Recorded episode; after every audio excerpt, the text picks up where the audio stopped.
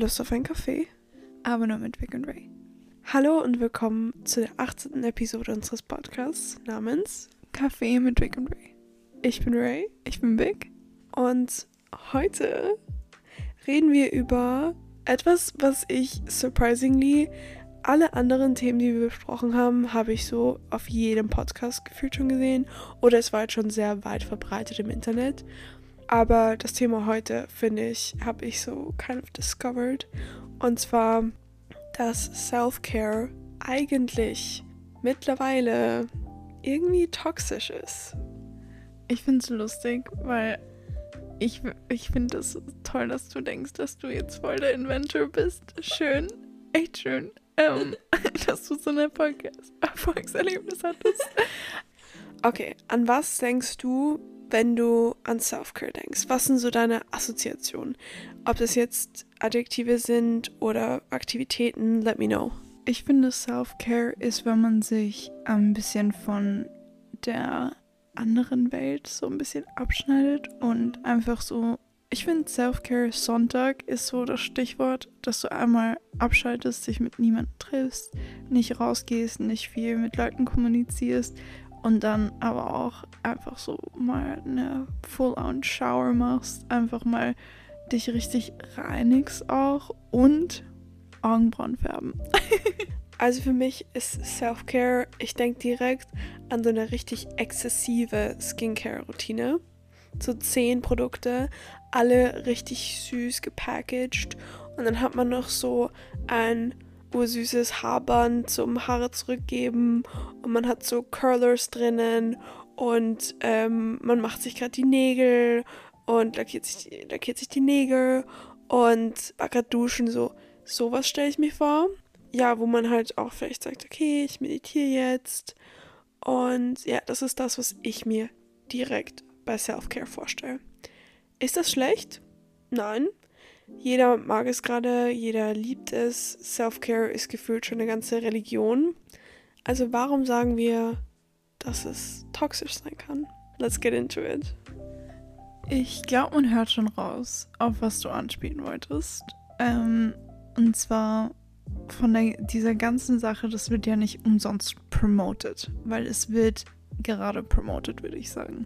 Es ist nicht so ein Ding, wo du so bist, so, ja, meditiere, so etwas. Es werden nur Sachen promoted, für die du ein Produkt brauchst. Und deswegen kommen wir darauf zurück, was brauchst du alles in diesem Self-Care Day und wie viel kostet das dann im Endeffekt?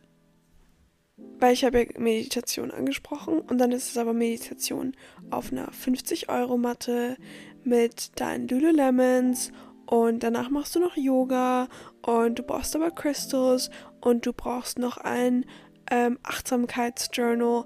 So, es ist alles immer mit einem Produkt verbunden und die ganzen Unternehmen wissen das. Das ist super gutes Marketing. Und das Ding ist halt auch, es fühlt sich gut an. Also für die Person, die die Sachen kauft. Manchmal kauft man etwas und man fühlt sich dann auch schlecht, weil man so ist so, oh mein Gott, ich habe mir jetzt um 50 Euro dieses Shirt gekauft und eigentlich trage ich es nicht so oft. Aber wenn du wirklich viermal auf dieser Yogamatte irgendeine Übung gemacht hast, ein paar Mal die Crystals gesehen hast und dir gedacht hast, wow, voll gut für mich und ein paar Worte in dieses Journal reingeschrieben hast, denkst du dir, ich habe was Gutes für mich getan und du fühlst dich gut, obwohl das eigentlich nicht so eine gute Entscheidung war. Vor allem Konsum wird heutzutage, glaube ich, sind wir alle ein bisschen achtsamer, was Konsum angeht. Und wir sind so, hey Leute, kauft nicht zu viel Fast Fashion.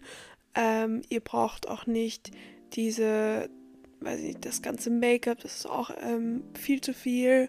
Und ihr braucht nicht diese ganzen digitalen Devices, das ist alles richtig exzessiv. Und bei so Self-Care ist man dann so, sind dann halt auch diese Leute so, oh mein Gott, wenn mich dieser Pyjama, wenn mich diese fünf Pyjama, die ich einmal jede Woche einen nur trage, weil das machst du halt nicht so oft, wenn die mich glücklich machen, dann ist es das Geld wert und wenn ich mich dadurch ähm, gelassener fühle. Aber sind wir mal ganz, re ganz realistisch. Ich glaube nicht, dass du happy bist, weil du diesen Pyjama trägst. Ich glaube, du bist happy, weil du dir Zeit für dich nimmst, aktiv und einmal richtig durchatmest und sagst, okay, ähm, ich lege jetzt mein Handy weg und dafür muss ich mir so ein Plastik, ähm, diese Plastik-Lockers für die Handys kaufen.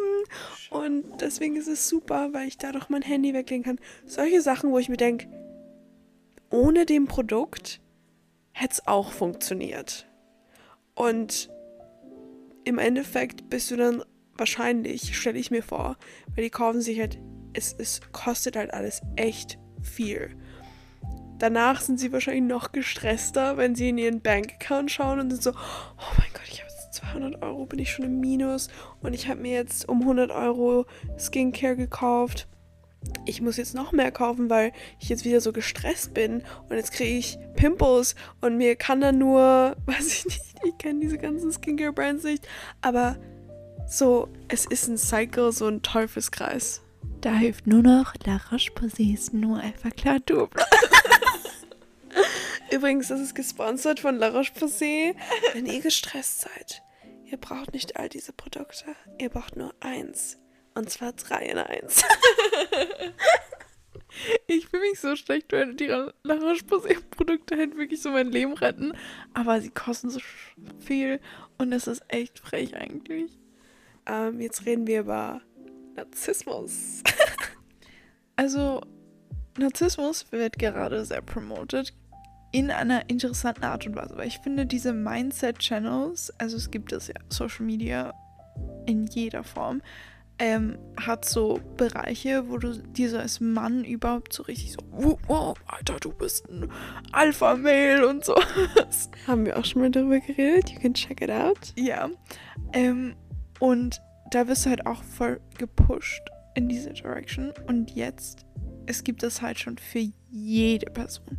Es gibt so einen Pusher für Leute, die lernen wollen, aber was teilweise hilft, teilweise aber auch extrem harmful ist, ist so Channels, wo zum Beispiel Wizard Liz. Ich liebe sie, sie ist so toll. Ich finde, dass sie auch echt so versteht, was sie selber will. Und ich finde, das ist extrem wichtig. Und ich fühle mich, nachdem ich ihre Videos angeschaut habe, habe ich so richtig, ich weiß nicht, ein komplett, also ein komplett neues Mindset irgendwie. Aber wenn ich mir zu viele Videos wie diese anschaue, habe ich das Gefühl, dass es einfach zu extrem wird und mein Kopf gar nicht mehr, also sich einfach überschlägt und ich dann so bin so, was, was mache ich jetzt gerade? Weißt du, was ich meine? Vor allem, es geht halt auch sehr viel ums Aussehen. Und was ich halt mitbekommen habe, ist, um Konsum und jetzt diesen Narzissmus mal zu verbinden, ist, also der Grund, warum wir Narzissmus sagen, ist Self-Care, so viel davon ist Aussehen. Und du verbringst dann so viel Zeit mit deinem Aussehen und so viel Zeit damit auch so sagen, so, oh mein Gott, ich bin so toll dafür, dass ich das alles mache. Und Selbstliebe ist natürlich toll. Das unterstützen wir extrem. Aber wenn du die Person bist, mit der du dich die nur befasst, du nur dich mit, dich, mit dir selbst befasst, befasst, egal, dann wird das natürlich auch irgendwann einmal faul, rotten. Und deswegen unsere Kritik ist halt, dass du durch Self-Care wirklich nichts anderes im Kopf hast als dich selbst. Und was ich auch mitbekommen habe, ist diese Frauen, die dann andere Frauen runtermachen, weil, ach, wenn du einfach deine Haare machen würdest jeden Tag und die und die Shampoos verwenden würdest und deine Nägel machen würdest mit einer Home, äh, mit einer At-Home Manicure Set und die und die Skincare-Produkte verwenden würdest und dir diese Pyjama holst und dir einen Silk Pillowcase holst und diese neuen, diesen neuen Duschkopf, wenn du das alles machst, dann hast du echt ein Potenzial. Aber du kannst dich nicht beschweren, dass du dich hässlich fühlst, wenn du nicht zuerst all diese Sachen gemacht hast. Und das ist auch Classism, wenn ich das mal so offen darlegen darf, weil durch diese Self-Care weil alle Leute dann so, ja, du brauchst Self-Care, weil wenn du gestresst bist, dann siehst du auch nicht so gut aus. Es ist so, die meisten Leute haben nicht Zeit. Da, erstens haben sie nicht Zeit, so viel Zeit darin zu investieren. Und sie haben nicht das Geld, diese ganzen Produkte zu kaufen, wo das Ziel eigentlich nur ist, mir soll es besser gehen. Ich will nicht so viel Stress haben. Ich will mich mit mir selbst befassen, weil ich vielleicht als alleinerziehende Mutter oder insgesamt als Mutter nicht so viel Zeit habe. Und dann sagen sie dir, okay, super, aber du musst all diese Produkte kaufen, damit du einfach mal durchatmen kannst. Was halt einfach auch nicht stimmt. Es ist halt schon immer so, dass Frauen schön sein müssen. Und ich finde, heutzutage müssen wir so obsessed sein, weil es auch so viele Möglichkeiten gibt. Und deswegen denkt man so jede Sekunde daran, wie schaue ich aus, wie kann ich es besser machen. Und das ist eigentlich einfach nur gutes Marketing von den Unternehmen.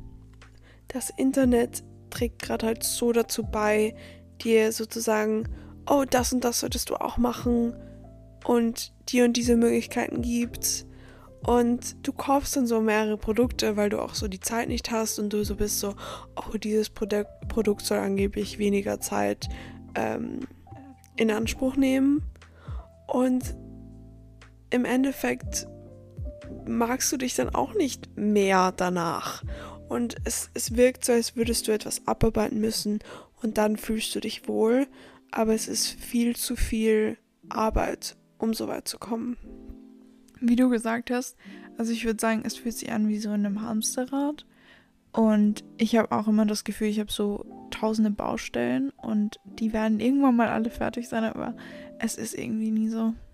Self-Care ist kein Prozess oder kein Projekt, was irgendwann mal beendet wird.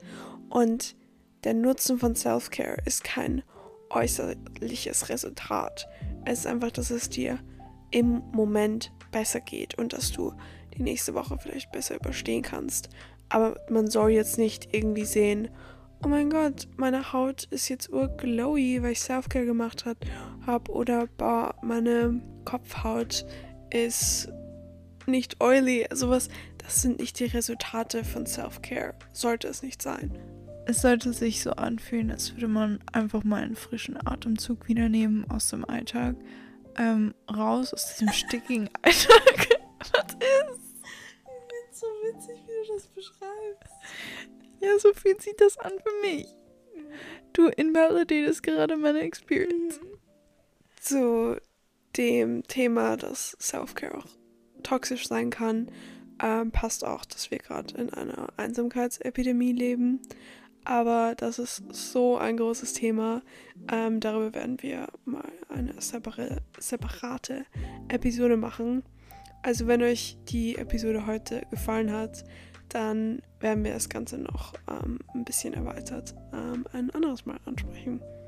Also merkt euch, ihr braucht nicht 10.000 Produkte, um euch gut zu fühlen. Ein Blatt Papier und ein Stift helfen. Das, ist das unsere Aussage? ich glaube, also, okay, das ist deine Aussage. Das ist meine Aussage, ja. Ich mache jetzt meine Aussage. Also mein Fazit ist, dass manchmal richtig harmlose Sachen richtig romantisiert wird und man sich aber immer denken muss, in welcher Zeit leben wir gerade und wie werden wir auch in diesem Bereich ausgenutzt. Und kauft nichts von Shein oder Temu. Danke. Das sollten wir am Ende jeder Episode sagen. also, Pussy? Baba.